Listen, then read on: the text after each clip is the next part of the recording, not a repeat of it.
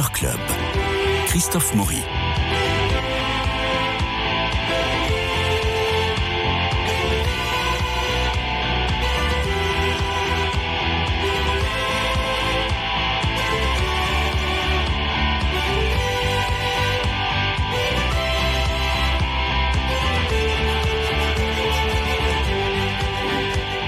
Trois films, trois chroniqueurs. Ça pourrait être le titre de notre émission, finalement. Marie-Noël Tranchant, Dominique Borne, Bernard Midioni, bonjour. Bonjour. Alors, pas, pas, Tout, pas tout à fait trois films.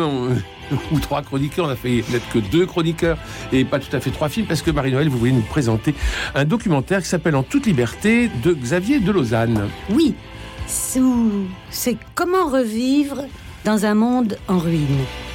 C'est en toute liberté, c'est la, euh, un documentaire sur la radio Al-Salam, une radio indépendante du nord de l'Irak, animée par sept jeunes journalistes.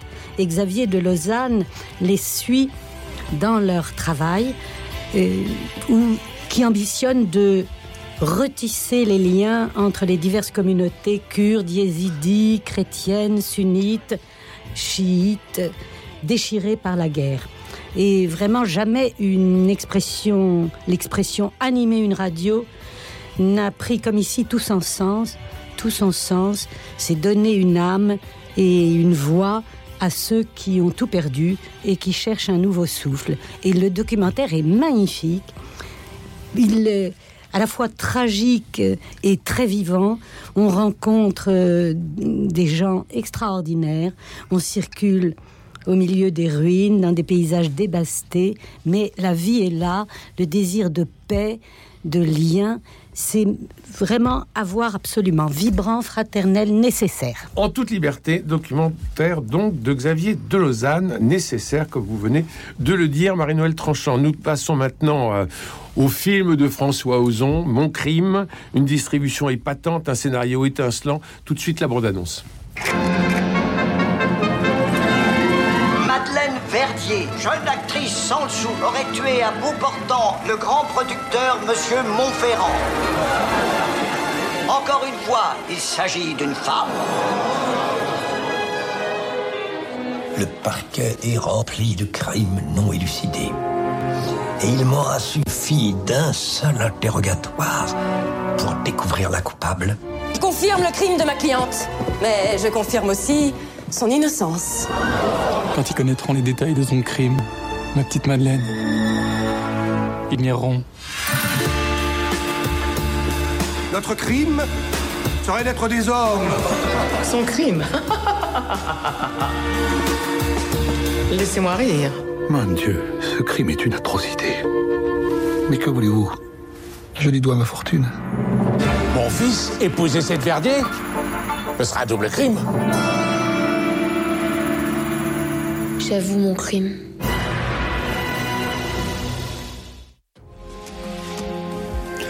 Alors c'était une pièce au départ de Verneuil, hein, euh, qui malheureusement est, euh, est tombée aux, oubliettes. C'était un très très grand, euh, très très grand auteur.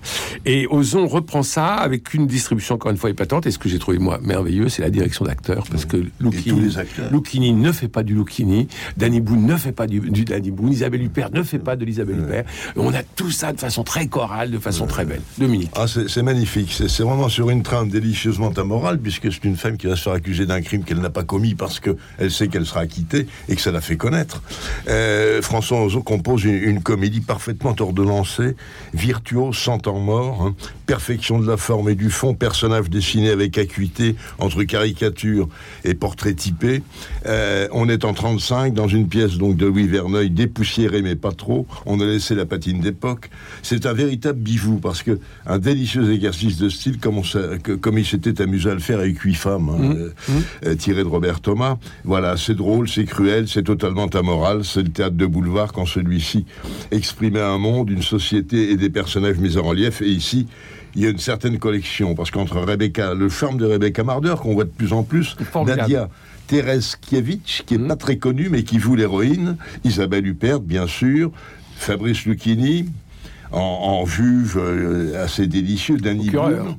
André Dussolier, Las Parales en, en commissaire de police, Michel Daniel Fou. Prévost aussi. Qui est, Daniel Prévost. Daniel Prévost, Prévost, oui, oui. merveilleux. Très bon aussi. Et Michel Fou en, en- Et Michel Michel- Faux. et Michel Faux. Donc il y a une collection de comédiens, tout ça est parfaitement emboîté. Enfin, ça, Mm. c'est vraiment euh, c'est du, beau travail. Une fois de plus, on peut le dire avec Ozon, ce, ce- ce créateur protéiforme est surdoué, vraiment. Et il est très doué parce que, quel que soit le domaine qu'il touche, car il n'y a pas de ligne directrice, et lui, dans, ouais. dans tous les domaines, c'est réussi. Et là, c'est très réussi. Bernard. Non, malheureusement, je ne partage pas l'enthousiasme de mon camarade. Et pourtant, j'aime le théâtre de boulevard. Et pourtant, j'ai beaucoup aimé Huit femmes. Ça n'est pas euh, totalement dénué de, de talent, évidemment. Déjà dans la reconstitution, ses costumes, ses décors, ça a un charme obsolète, à la fois alerte et esthète, euh, des déblois, des déboires, de la gloire, des prétoires qui viennent alimenter une sémillante histoire. Donc ça, c'est tout de même assez plaisant. Et puis les dialogues font montre quand même de distinction et de dérision. Mais malgré cette approche diserte et guillerette, le thème du meurtre se limite à un vil prétexte.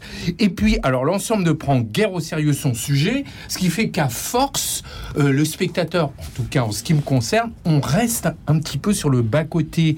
On écrit une, une euh, enfin on s'inspire d'une pièce écrite dans les années 30. L'histoire se passe en 35. Lorsqu'on dit j'ai fait une gaffe, on fait attention que ce ne soit pas totalement anachronique.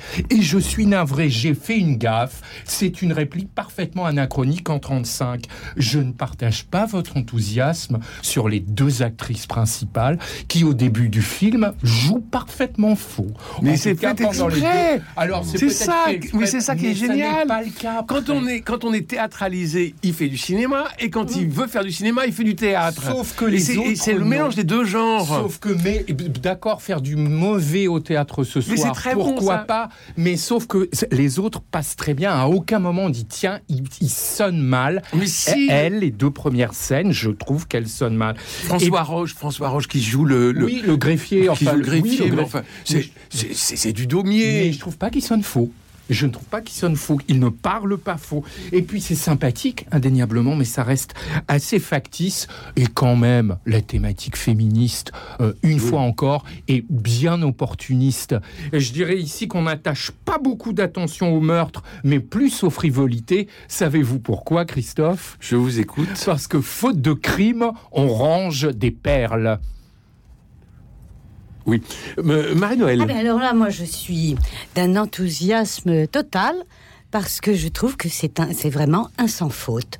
C'est euh, d'un- d'un bout à l'autre, euh, euh, l'écriture, le tempo est parfaitement maîtrisé, le jeu sur le théâtre parfaitement revendiqué. Et le cinéma, dès qu'il y a un récit, une histoire, euh, c'est traité en noir et blanc, en flashback comme des, Mhm. comme des, du cinéma du muet. cinéma muet, Du cinéma euh, muet, puisque naturellement. Huppert, euh, et euh, les anachronismes euh, volontaires, décalés, le féminisme, euh, la thématique féministe dont parlait Bernard est heureusement contrebalancée par un poncif inattendu qui est que non, tous les hommes ne sont pas des violeurs et des, et des mufles. La preuve par Danny Boone, qui est un homme absolument exquis et inattendu. Et c'est c'est extrêmement drôle. Oui, mais il apporte la preuve du contraire à la fin. Mais pas du tout, Ah, pas bah, une regardez le titre du journal qui concerne le personnage de Danny Boone, qu'on va trouver adultère à la Tout ça, justement, c'est des pirouettes. Mais tu, ça, justement, ce sont le- des pirouettes comme sur un divan. Et, le- et, et c'est. Non, non, c'est écrit, c'est savoureux, c'est spirituel, c'est élégant. Et on passe un moment délicieux. Mon- Frivolité, c'était un bon mot de Bernard. Mon à crime. juste titre, mais quand une frivolité est parfaite et elle, elle est. Elle fait bon du mot. bien. C'est un, sorbet. C'est un sorbet. Alors, nous passons à The Whale, la baleine, euh, de Darren Aronofsky, avec Brendan Fraser, et on va pouvoir parler peut-être des Oscars, puisqu'il y a eu l'Oscar du, du meilleur comédien, et il y a de quoi. Bande annonce.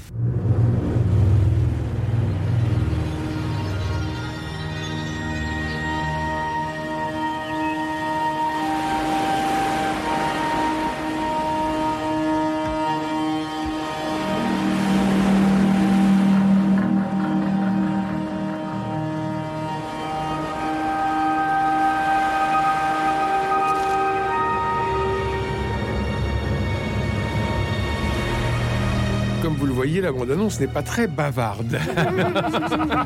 Bernard Medioni. Tout est dit. Euh, écoutez, je suis mitigé, pas sur évidemment la composition de Brendan Fraser qu'on avait vu dans des films vraiment très grand public, le momie, la momie, le retour de la momie, il y a une vingtaine d'années, les Looney Tunes passent à l'action, et là il est dans un registre beaucoup plus grave par Darren Aronofsky qu'on a vu très inspiré dans Black Swan, beaucoup moins inspiré dans Mother, euh, moins inspiré dans Noé aussi, c'était un peu un coup deux. Ici il adapte une pièce de théâtre, vous avez deux très jolies scènes, la scène où le professeur, donc le personnage central, retrouve sa femme et ils vont avoir un moment d'une belle intensité douce amère et la scène où il va faire une surprise assez cruelle à ses élèves. Et là, c'est vrai qu'il y a quelque chose d'assez, d'assez saisissant. Il y a un personnage encore plus davantage que le personnage central, c'est le personnage de la sœur du défunt qui retient toute l'attention parce que elle, est, elle oscille entre dévouement et désillusion. Et je trouve que c'est un personnage très mature, très contrasté, très, très intelligent. Euh, là, Brendan Fraser méritait indéniablement un Oscar du meilleur acteur, mais l'interprétation est à l'unisson. Et puis, euh, la musique, comme souvent chez euh, Darren, Aronofsky, est tourmentée mais éloquente et s'avère convaincante. On a ici le récit d'une double rédemption en parallèle, la rédemption du personnage central et la rédemption d'un jeune fugitif. Je ne veux pas en dire trop. Rappelons quand même que le premier à avoir campé la au cinéma, c'était Gerd Frebeu dans Le délicieux Le coup du parapluie de Gérard Houry. Euh, maintenant, ça s'évertue par tous les moyens à susciter l'émotion et peut-être un peu trop. On a encore droit à la scène d'ivresse cannabique qui est propre à un certain cinéma. Ça reste très théâtral et on voit que ça vient euh, d'une pièce de théâtre. oui. Cette euh, pénombre entêtante, ça finit par être assez lassant sur la longueur et puis l'épilogue en fait trop. L'épilogue est outrancier. Donc, C'est vraiment préparé votre épilogue Mon épilogue, c'est quand en ce boulimique se cache une grande héroïne tragique. C'est un peu jocaste dans le ventre de la baleine. Merci Bernard. Dominique. Oui, oh bah, on a, non, on est, on Et est. alors, rappelez-nous l'histoire, parce que Bernard il nous a, nous a parlé de plein de choses, mais Oui, ben, c'est un huis clos hein, autour d'un obèse de 250 kilos qui ne peut plus bouger, qui attend la mort Mm. finalement parce qu'on sait qu'il est, il est très malade et qui est visité par différentes personnes et qui va essayer de se réconcilier avec sa fille. Il a quitté sa femme, il est homosexuel, et il est maudit, quoi. Il est maudit à tout point de vue. Et ça, c'est- ce qui peut être touchant dès le début. hein. Si, si l'humanité n'était faite que de monstres à visage humain, car au fond, c'est ça, c'est ce qu'il est. Mm. C'est un monstre à visage humain. Mais on est dans la cave du monstre, on n'en sort pas. C'est vrai que c'est un huis clos, on reste dans, sa, dans cet appartement assez sordide, et les gens qui viennent le voir, euh, on sent que Charlie, c'est son nom, hein, tente de rattraper la vie, euh, aidé par, il y a une aide médicale, il y a, il y a ce soi-disant prêcheur qui s'intéresse à son âme, enfin on peut le croire au début, et puis cette fille, euh, qu'il essaie de rattraper et euh, qui, qui ne lui pardonne pas euh, d'avoir quitté sa mère, qui ne lui pardonne pas d'être ce qu'il est. Donc il a tout contre lui, son corps qui l'encombre, son passé, ses élèves qui le déçoivent. Il n'y a plus rien, seule chose, c'est le reflet de Moby Dick d'Herman Melville. Il est un peu la baleine blanche lui aussi. Mhm, mhm. C'est ça. hein. Et c'est peut-être lui qui, qui va mourir pour ressusciter. Et ça, c'est très beau. Alors maintenant, euh, euh, c'est vrai que la performance de Brendan euh, Fraser, qu'on ne reconnaît pas, car vraiment, on le voit nu avec cette, ces prothèses extraordinaires, on se demande si c'est un vrai, un vrai obèse ou si c'est un acteur. Euh, ça occulte un petit peu la portée du film, peut-être. Mais je suis pas d'accord avec Bernard, la fin euh, est assez sublimée. Bon, voilà, il s'envole, ben oui, il, est, il, est- il entre en lévitation, il, il va vers sa mort, mais une mort sublimée, une mort qui est une rédemption pour Mais lui. c'est pachydermique néanmoins. Je propose, j'ai prononcé le mot de rédemption, mais Oui. c'est beaucoup trop. Oui, mais je me suis permis de remettre le mot. C'est une rédemption. Marie-Noël. Ah C'est une rédemption, c'est ça, on est d'accord. On est d'accord. Marie-Noël. Oui, oui, ce huis clos. C'est un film étrange, en effet. C'est il y a toute une théâtralité de la solitude, de la distance, de l'enfermement. Et le personnage, euh, je trouve, de euh, Charlie est euh, quand même très prenant et très très émouvant. On est et tout de suite en coup, empathie. donne- oui. Oui. Et du Et en même temps, donne au très film. pénible, très oui, voir comme oui, ça. oui. oui. très pénible, mais il a un visage si doux, Mm. des yeux Des yeux. bleus, Mm. si bons et si gracieux. Oui, voilà, il y a, c'est, ça articule un peu la pesanteur, toute la pesanteur d'un corps euh, euh, obèse, euh, pénible euh, à voir, et puis la grâce. Là, il y a une grâce, une légèreté qui est comme enfermée. Oui, bien sûr, une légèreté en lui qui s'exprime dans ses rapports avec les, oui, avec la littérature, avec la, avec la religion. Il a des comptes à régler avec la religion, mais ça, ce, ce qu'il essaie de dire, il est plein de, de culpabilité, de sacrifice. euh, ces thèmes religieux, ces grands thèmes religieux ont été faussés par les hommes, par les, notamment les prédicateurs. Là, il y a une charge contre le- les prédicateurs améri- à l'américaine. Les sectes, hein. Que- oui, les sectes. moins, On a l'impression Et qu'il lui, il cherche, oui, Hein d'échouer. Il est échoué. Oui, il oui, est ça, c'est une comme bête. Mais il baleine, cherche la baleine, Un petit peu le oui, monstre de fait. Dolce Vita à la fin sur la, Ouais, ouais, ouais, ouais, sur la ouais, ouais. plage. Il cherche la vérité du cœur à Mm. travers la littérature et la bonté qu'il exerce, qu'il voudrait pour euh, racheter ses fautes. euh, c'est- Oui. Et c'est c'est très profond finalement parce que au fur et à mesure, les, les personnages reviennent et chaque fois creusent un peu plus ces thèmes euh, existentiels. euh, Et l'obésité est à la fois physique et métaphorique. C'est vraiment tous nos Oui, tous de emprisonnements. oui, tous nos emprisonnements et il cherche l'expression vraiment sincère et convaincante de soi-même qui peut redresser et remettre dans l'axe ce que les hommes ont tordu et, et abîmé. Donc il essaie notamment de dire à sa fille, fille rétive Mm. qu'il l'aime. Et allégresse. Mm. voilà. Et le film Je- est construit sur ce paradoxe. maintenant que nous passions aux petites victoires euh, de Mélanie Offray avec Michel Blanc, Julia Piaton et Lionel Abalanski.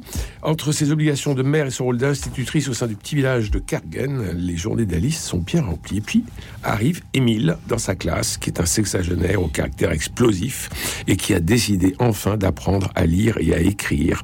Et il va rendre le quotidien de la pauvre euh, Alice complètement ingérable, surtout que Alice, qui n'avait rien vu venir, va devoir aussi sauver son village et en plus son école. On écoute la bande-annonce. J'ai une bonne nouvelle. Je me suis arrangé avec la boulangerie de Boirec. On peut vendre leur pain ici. Ah, je conteste pas, Alice, mais pourquoi on rouvre pas le bistrot? Je crois qu'on détient le record départemental de retraite permis par habitant. Tu l'as toujours, ta tireuse? Qu'est-ce que je vois, Madame le maire? Qui est enterrée à côté de mon Marcel Cette garce de Georgette Moreau. Et alors Elle a toujours tourné autour de mon mari. Bordel, il y a un trou comme ça dans la chaussée. On attend son tour. Oh, ta gueule, la cocu. J'ai failli escater ma bagnole, faut me réparer ça. Allez, on range les vélos Ah non Mais qu'est-ce que vous faites là Je vais apprendre. Pourquoi tu sais pas lire C'est jamais rentré dans ma tête, et puis euh, après j'ai oublié. A, U. Non. AU, ça fait O. Bah non, ça fait AU. Ah non, ça fait O. Et PH, ça fait F. Non, tu déconnes. Non. Tu sais même pas tenir ton crayon, bouffon. Et toi, t'es moche comme ton père. Quel naze. Crétin. T'as Émile Menou à l'école. T'es trop gentille, hein, Alice. Et on lève bien les genoux Lève les genoux, je te les pète On peut vivre sans richesse, presque. Oh merde, la voilà Francis, la tireuse, allez, oh Allez, les gars Salut, ça va? Ah, Patrick, ça va Madame le maire Dans le feu de la jeunesse naissent les plaisirs. Et l'amour fait des prouesses. Pour Vous avez vu ma dictée? Presque sans faute. Juste 12. L'amour me souvient. Monsieur Menou, la cigarette? Bah c'est la récré. Michel Blanc, je trouve, a la même euh, force que lorsqu'il avait fait Monsieur Hir. Ah oui, c'est Mmh. vraiment, Lecomte. ouais, c'est vraiment très, très, très bien. Euh, Marie-Noël. Ah oui, ah oui, il est merveilleux. Il est merveilleux parce que il, il a d'abord, il, bon, il a cette poésie euh, et cette euh, profondeur et cette mélancolie et cette drôlerie. Et, puis il a, il a euh, des registres de jeux vraiment très divers. Quand, on, on, y croit aussi bien quand il est, quand il se comporte en gamin avec les enfants, là, comme on vient de l'entendre. Il leur chip des trucs, il se, comme s'il avait leur âge. Et puis tout à coup, euh, euh, on le voit beaucoup plus responsable, pédagogue. Euh, et donc il peut être tantôt insolent et grossier, tantôt extrêmement tendre et attentif. Enfin, il, il est, il a une palette de jeux merveilleux. Et puis alors, le, toute cette petite comédie qu'on pourrait appeler euh, comédie prolétarienne. C'est dans la lignée de, de Full Monty euh, Mmh, britannique où on racontait l'histoire de chômeurs. Là, c'est ces espèces de comédies de la débrouille existentielle qui prennent les, les choses cassées, voire irréparables de la société. Là, c'est un petit village qui meurt, il n'y a plus de médecins, il n'y a plus de commerce, la boulangerie ferme, l'école va fermer, euh, tout va mal, tout fout le camp. Mais ils ont, comme c'est un tout petit village, tout le monde se connaît, tout le monde se serre les coudes, tout le monde se, se- s'entraide, rit ensemble. Il y a beaucoup de bienveillance, On hein. se débrouille, on s'arrange avec tout ce qui ne va pas dans la vie. Et ça, jamais les bureaucrates et technocrates euh, n'inventeront ce genre de solution. Mm. Et ça nous manque. Dominique. Ben, Tout un peu, moi je suis un petit peu moins enthousiaste, c'est un film très sympathique, qui a, qui des qualités, mais tout est à l'image du titre, c'est-à-dire tout est petit, c'est un petit Ouais. film, un petit budget, une petite Mais histoire dans un petit village, voilà, tout, tout se résume à ça, et on sent qu'au milieu de ce, ce petit microcosme, bon, euh, la réalisatrice a essayé de, de- de mettre des ouais. il, y a, il y a une mère comme on en rêverait, vraiment dévouée humaniste, qui veut ressusciter l'école, oui, qui veut, oui, qui, elle qui a du charme en tout cas, oui, oui, Oui. Et- et, et et très qui veut, euh, qui veut sauver aussi une boulangerie qui va devenir un café clandestin. Euh, Il y a cette, cette illettrée qu'elle va, qu'elle va, qu'elle va remettre un petit peu à flot en le faisant entrer dans une classe. Bon, c'est Michel Blanc. C'est vraiment là, il, il est un peu la, la vedette du film. hein. C'est sur la générosité et la tendresse d'une petite démonstration sans prétention. Presque sans but, parce que là, la fin, on sent qu'elle a, elle a du mal à, à boucler la fin. Tout de même, hein. Là, on sent que c'est un petit peu bâclé, mais c'est rattrapé par la chanson de Bourville, qui est toujours émouvante, parce qu'on on revoit Bourville la chanter, et quand il est mort, je crois qu'on avait passé cette chanson, qui me mettait les larmes aux yeux. Voilà. Et Michel Blanc est bien dans cette ligne-là, Oui. dans la ligne de Tout à fait, Bourville. oui, tout à fait. Euh, Bernard Alors, je trouve que Marie-Noël a magnifiquement parlé de Michel Blanc. Il faut rappeler qu'il a eu un prix d'interprétation au Festival de Cannes pour tenue de soirée. Et c'est vrai qu'il a une palette gigantesque. On le voit ici maintenant.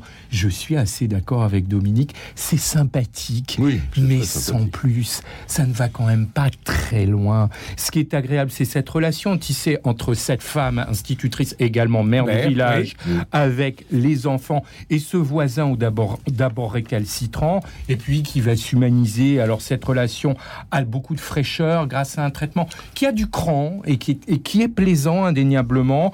Vous avez euh, aussi, euh, on a dit, une interprétation qui marie l'authenticité à l'humanité. L'air de rien, c'est vrai que ça dit un certain nombre de choses sur ces, ces villages en désertion, avec la fermeture des écoles, mais le, le pro- les problèmes scolaires, on les a vus mieux traités, par exemple dans Sana, ça, euh, le film de Bertrand Tavernier. Euh, ça commence aujourd'hui. Oui, mais l'illettrisme, c'est rarement traité. Et c'est un sujet. dans, la cérémonie, mais dans une sous un autre Oui. aspect. Mais vous avez raison, c'est vrai, Marie-Noël, vous avez raison qu'on le voit rarement, mais sinon, c'est quand même très rarement drôle. Tout semble joué d'avance dès le, dès le début du film. Euh, aucune scène, à part peut-être le dénouement, ne réussit à tirer son épingle du jeu, même si je suis d'accord avec Dominique, on a l'impression qu'elle a un petit peu, Un de peu mal, bâclé, oui. un petit peu de mal à finir. La liaison éphémère avec un monsieur, Oui. Dure une scène et demie. Alors, soit on le fait, soit on le fait pas. Mais là, sur le scénario, là, on a l'impression qu'ils ont bâclé ça. Euh, pourquoi? Euh, Donc, ça- et alors, je suis d'accord avec Dominique. Quel plaisir de l'entendre cette chanson de Bourville. Moi, je n'étais pas né quand il est décédé, mais c'est vrai que c'est l'une de ses plus belles avec le bal perdu. Je dirais que l'héroïne que l'on avait vue dans le discours, d'ailleurs, cette actrice, hésite entre une succession d'aléas ou une félicité pédagogique. Sale passe ou sage classe? Merci Bernard Medioni, merci Marie-Noël Tranchant, merci Dominique Borne. Nous avons parlé de En toute liberté, le documentaire de Xavier de Lausanne, de Mon crime de François Ozon, de The Whale, de Darren Aronofsky et des petites victoires de Mélanie Offray. Il me reste à remercier Cédric Coba pour la réalisation, François Dieudonné pour l'organisation des studios, Philippe Malpeuch pour le générique, Louis-Marie Picard et Camille Meyer pour la retransmission et l'animation sur les réseaux sociaux. Nous nous retrouverons euh, demain, jeudi, pour euh, une nouveau, un nouveau Culture Club centré sur la spiritualité. Je vous souhaite une très bonne journée, un très bon mercredi. Allons tous au cinéma.